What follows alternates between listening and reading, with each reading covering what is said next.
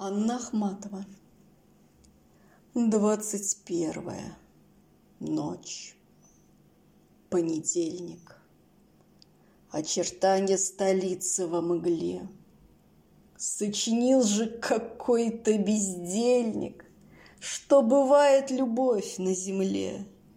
И от лености или со скуки все поверили.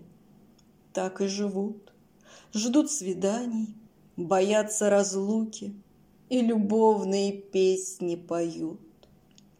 Но иным открывается тайна, и почиет на них тишина.